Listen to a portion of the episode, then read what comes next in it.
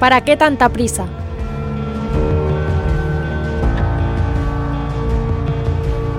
¿Para qué tanta prisa? Preguntas siempre ante la premiante solicitud de esa voz que te llama en lo más profundo de tu alma. Solo Dios es la respuesta.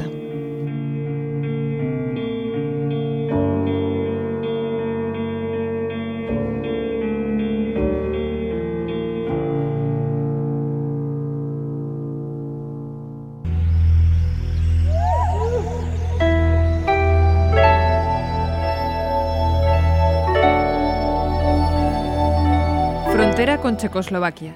15 de agosto a altísimas horas de la noche. O 16 de agosto en la madrugada. ¿No puedes dormir en este tren? Soy incapaz de dormir en este tren. Huele fatal. Bueno, pues mientras pasamos el tiempo, te voy a poner un acertijo, ¿vale? ¿Vale? Atiende. En el centro de un puente hay cuatro jueces. En lo alto, una horca. Todo el que pase debe decir sus intenciones. Si dice la verdad, hay que dejarle pasar. Si dice la mentira, hay que ahorcarle. Wow. Llega uno. Le preguntan, ¿a dónde vas? Contesta, a morir en esa horca. ¿Qué deben hacer los jueces? Pues mientras lo pienso, averigua tú este acertijo.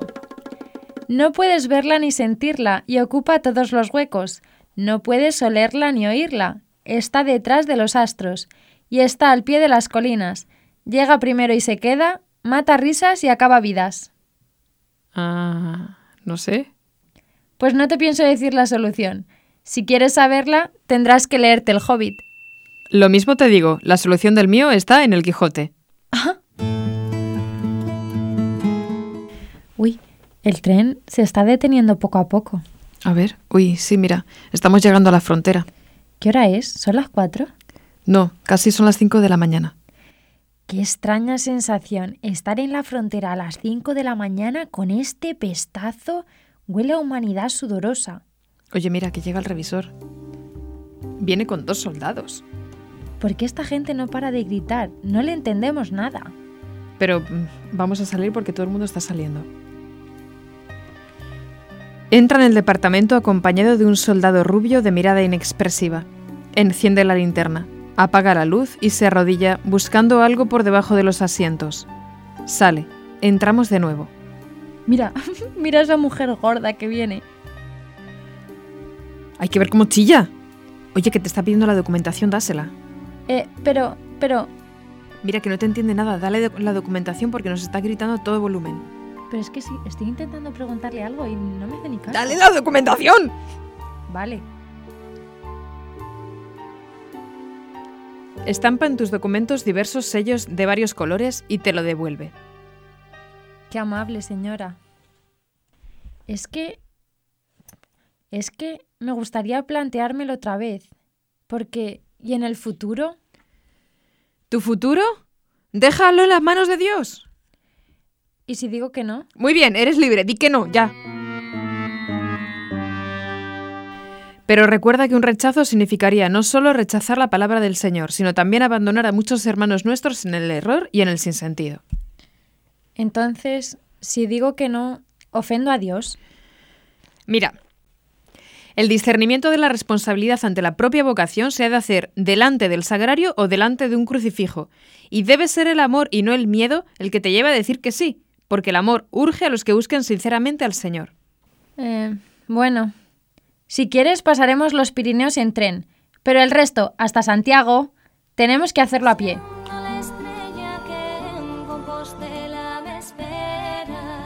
Vale, pero eso es casi un mes.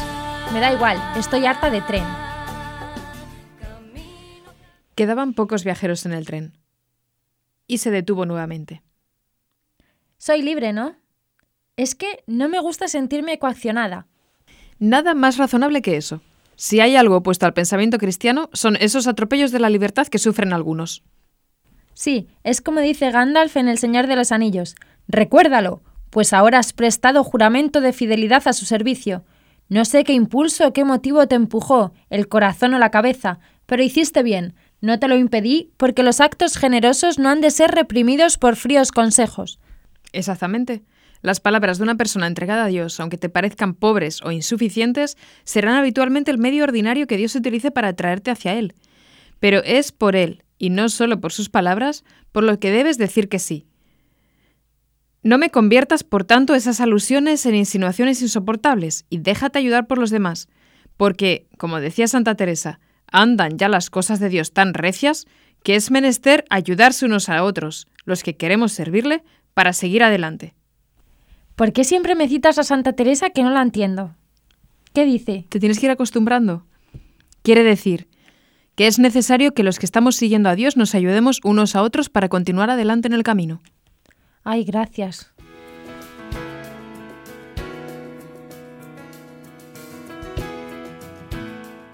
En Alemania, amanecer del 16 de agosto.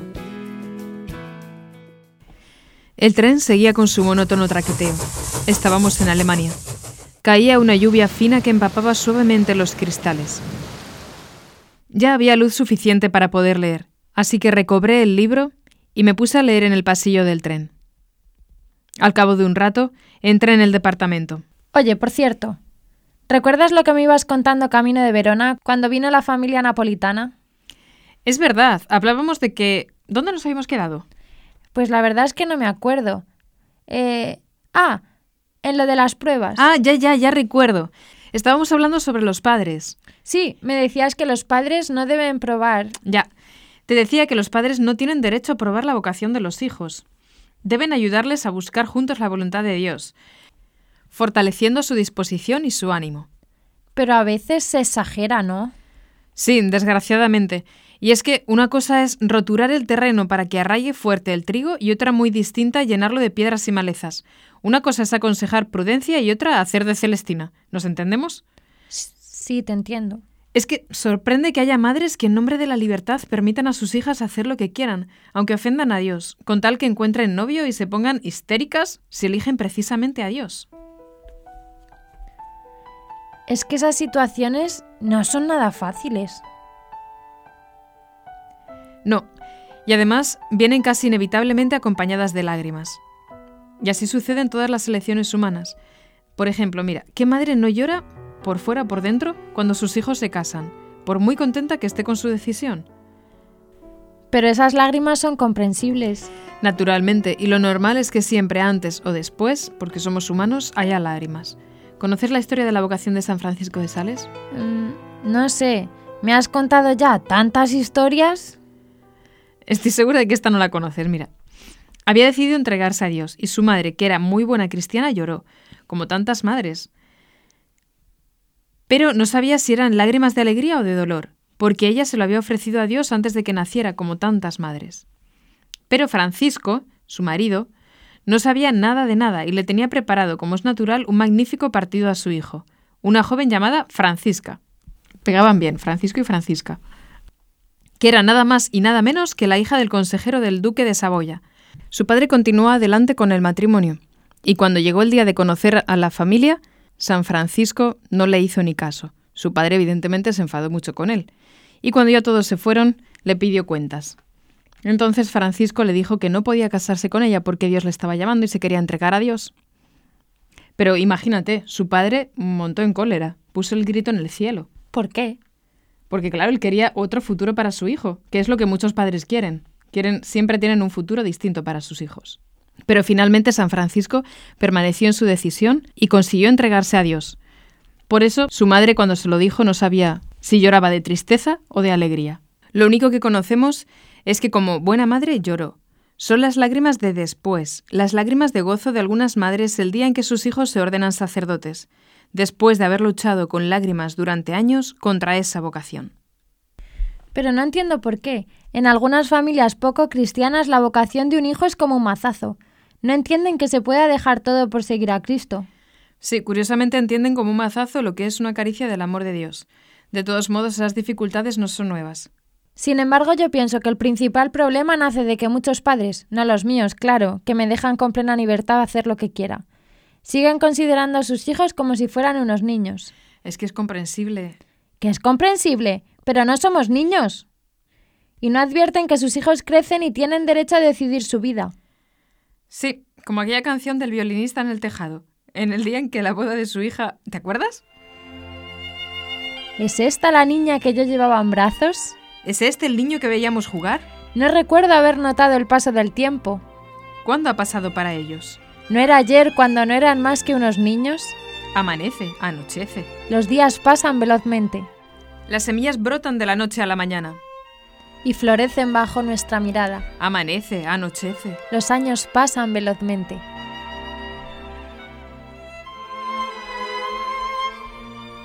Sí, pero ¿por qué no pones ejemplos de otra película? No me gustan esas películas musicales en las que el personaje de pronto deja de hablar y se pone a cantar. Tararí, tararí, tarará. Bueno, bueno, lo voy a intentar. Mm, A ver, ¿de qué íbamos hablando? De que hay algunos padres que tratan a veces a sus hijos como si fueran niños de poca edad. Ah, es verdad. Y los padres de los santos no son una excepción. También amanece y anochece para todos, menos para ellos. Si es casi una niña, se va repitiendo constantemente. Y Mona Lapa, un día de primavera de 1383, en el que se encontraba en su corazón un cúmulo de sentimientos, dijo lo mismo. Iba en la procesión mirando al suelo, andando trabajosamente bajo el peso de sus 80 años, sostenida por dos jóvenes mantelate. Escuchaba a su alrededor los murmullos de admiración. Esa es, esa es la madre. De vez en cuando alzaba la vista y veía en el relicario que ahora se lleva triunfalmente por las calles de Siena un busto de bronce dorado cincelado por los mejores orfebres del país, entre el gozo de la multitud y el repicar de las campanas, la cabeza de su hija. Una hija a la que había amado con locura y a la que no había entendido en absoluto. Había tenido 25 hijos, muchos de ellos gemelos, de los que la sobrevivieron solo algunos. Catalina había sido realmente su última hija porque Juana, que era su melliza, murió pronto y otra Juana que nació más tarde murió niña también. Por eso la quiso de ese modo especial con que se quiere al hijo menor, el más pequeño. Pero de pronto aquella hija empezó a hacer cosas incomprensibles.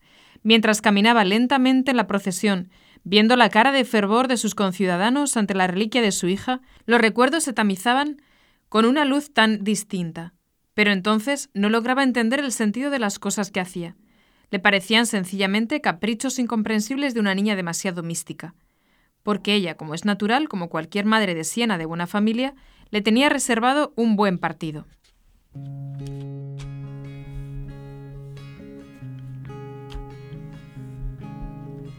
Un joven de una familia acomodada de Siena, con la que les vendría muy bien además emparentar a los Benincasa.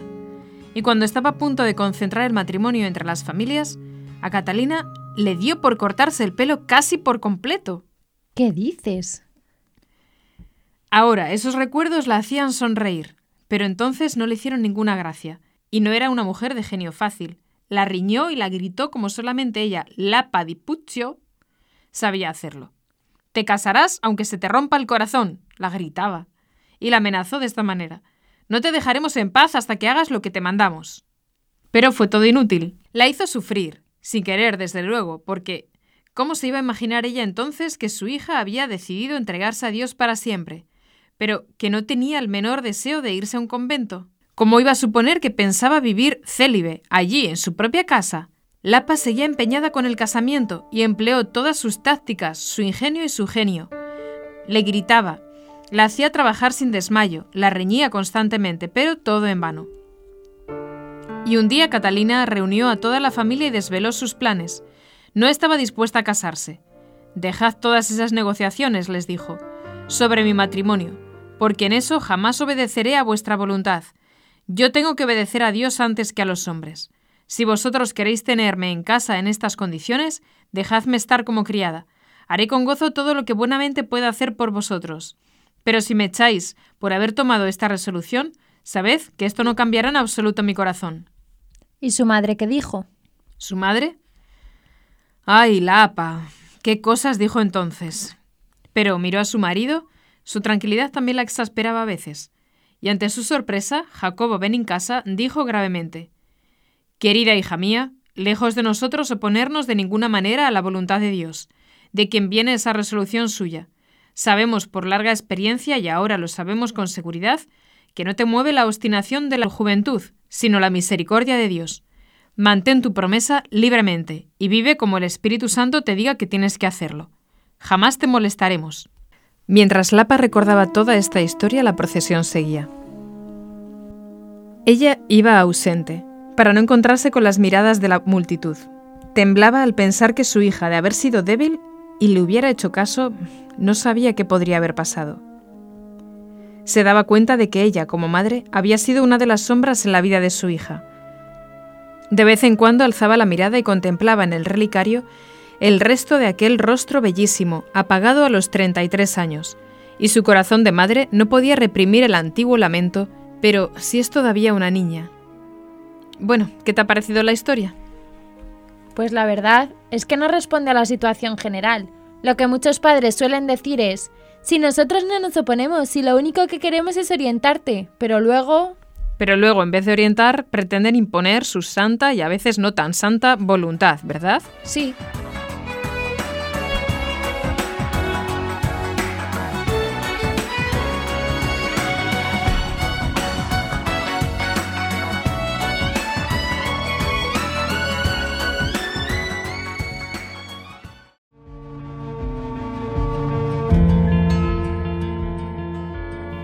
Señor, que tu voz despierte desde tu certeza al que de cansancio se quedó dormido en el camino.